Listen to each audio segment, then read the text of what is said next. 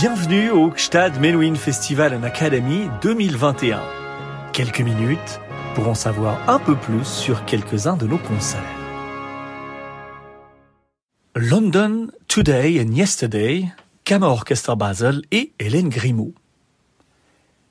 Somptueuse soirée en perspective, avec d'un côté la Londres historique, incarnée par la symphonie du roulement de timbales de Haydn, de l'autre, la Londres décomplexée, représentée par Thomas Hadès, le plus célèbre compositeur britannique actuel, à qui le festival, en compagnie d'autres institutions musicales, a passé commande d'une œuvre pour cordes baptisée Shanty Over the Sea, référence au chant entonné depuis des temps immémoriaux par les marins des vaisseaux marchands pour se donner du cœur à l'ouvrage. Et au milieu, Hélène Grimaud, qui en compagnie du Kammerorchester Basel a choisi de ciseler peut-être le plus beau concerto écrit par Mozart, le vingtième en ré mineur avec sa sublime romance et sa mélodie rêveuse, comme suspendue au-dessus du cours inexorable du temps. Thomas Hadès, Shanty Over the Sea, pour orchestre à cordes, co-commande du Gstad Menuhin Festival 2021 avec l'Australian Chamber Orchestra, le Münchner Kammerorchester, le Festival d'Istanbul et le Kammerorchester Basel. Thomas Hadès est le compositeur britannique le plus en vue du moment. Demandé de partout, ce pur produit de l'excellent système anglais, Guildhall School of Music, King's College de Cambridge, que l'on compare volontiers à Benjamin Britten, dont il a dirigé le festival d'Aldeborg de 1999 à 2009, est à l'honneur cet été grâce à une commande du Gstad Menuhin Festival passée conjointement avec le Kammerorchester Basel et d'autres orchestres et institutions. Une œuvre pour orchestre de chant baptisée Shanty Over the Sea, référence au chant entonné depuis des temps immémoriaux par les marins des vaisseaux marchands pour se donner du cœur à l'ouvrage. Avec leur mélodie répétée inlassablement et leur rythme lancinant, ces shanty songs créent une vraie profondeur, confie le compositeur. La pièce se compose de 15 voix différentes qui parfois se rejoignent, parfois divergent, créant au final un vaste paysage marin, avec en filigrane l'histoire de ces hommes de la mer qui, usés par la routine rude et mécanique mise en place par leur capitaine, finissent par se mutiner. À l'image des spirituals chantés par les esclaves, poursuit Thomas Hadès, ces chants contiennent en puissance une vibrante prière de liberté, l'espérance d'être enfin débarrassé de l'arbitraire de ses petits maîtres et de trouver un port sûr pour jeter l'encre.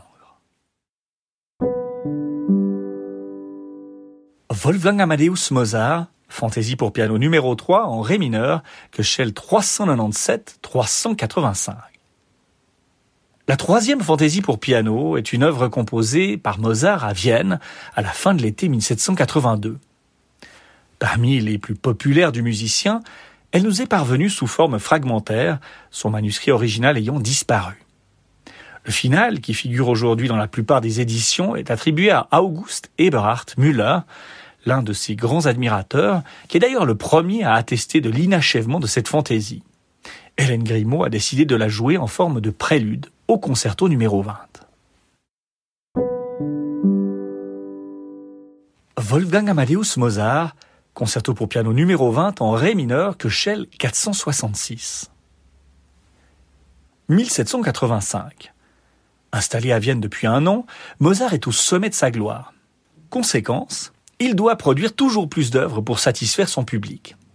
Inscrit en date du 10 février 1785 dans son catalogue personnel, ce 20e concerto pour piano est donné pour la première fois dans le cadre d'un concert par souscription, une formule alors très en vogue dont le but parfaitement assumé est de renflouer les caisses de l'artiste. Léopold est en visite dans la capitale et il nous renseigne indirectement dans une lettre adressée à sa fille Nannerl. Je cite le copiste était encore en train de copier ce concerto quand nous sommes arrivés. Et ton frère n'a même pas eu le temps de jouer entièrement le rondeau, comme il lui fallait surveiller la copie. Le même soir, nous nous sommes rendus au premier concert par souscription d'une série de six, auquel étaient présents beaucoup de membres de l'aristocratie. Le concert a été magnifique et l'orchestre a joué splendidement.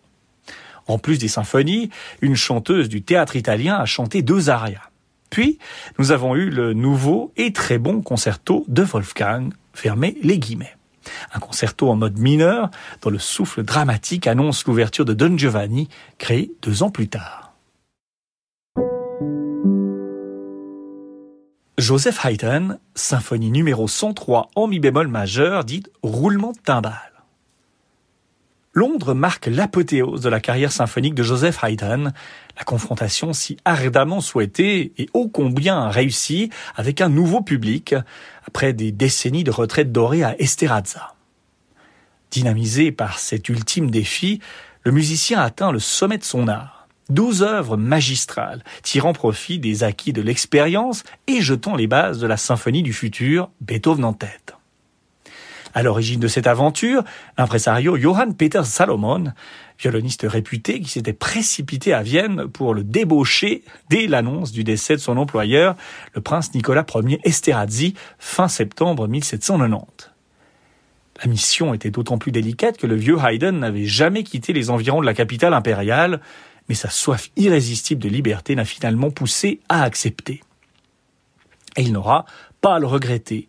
Les deux saisons, 1791-92 et 1794-95, sont une succession de triomphes, et les concerts qui résonnent à Hanover Square passent tous, ou presque, à la postérité. La symphonie numéro 103, en mi bémol majeur, est l'avant-dernière à voir le jour. Sa création a lieu au King's Theatre le 2 mars 1795. Elle doit son surnom de roulement de timbales, de Paukenwirbel, à ses premières mesures, une introduction lente parmi les plus étranges de toute la littérature symphonique. Les timbales y roulent en effet quelques instants à découvert, installant d'emblée une atmosphère de saisissement avant de céder la place au premier thème qui poursuit sur cette lancée dramatique en égrenant sur un rythme extrêmement lent les premières notes du, mais oui, dies. Le décor révolutionnaire ainsi planté, le maître de la symphonie classique, qui fait éclater ici le carcan de sa propre tradition, peut ensuite à son aise déployer les mille et une ressources de son génie, en réussissant notamment le tour de force de maintenir la tension dramatique au plus haut niveau jusqu'à la dernière note du final. Beethoven s'en souviendra en mettant sa cinquième en chantier. Dimanche 8 août 2021, 18h, tente du festival de Gstad. Hélène Grimaud, piano, Kammerorchester Basel, Baptiste Lopez, Concertmeister.